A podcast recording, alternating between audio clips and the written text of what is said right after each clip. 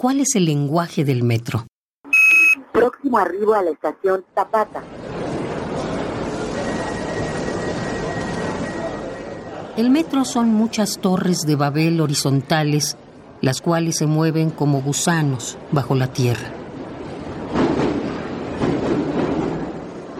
Solamente se puede tener nostalgia de un recuerdo grato, de una vivencia positiva.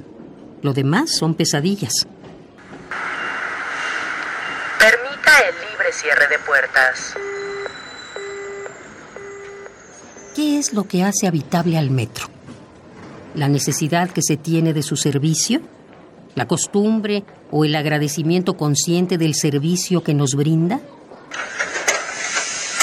Las estaciones del metro que no usamos, que son muchas, adquieren un significado cuando nos enteramos de que por ahí vive un conocido.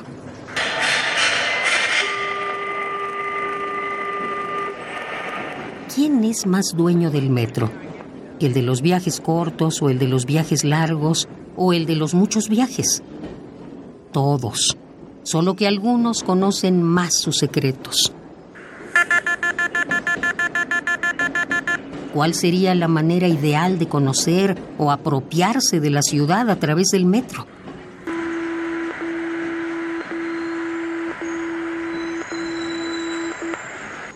El metro me ayuda a suponer que puedo conocer a una ciudad que nunca conoceré del todo.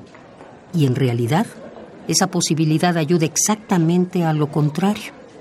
A suponiendo posible conocerla a través del metro, no conocerla nunca.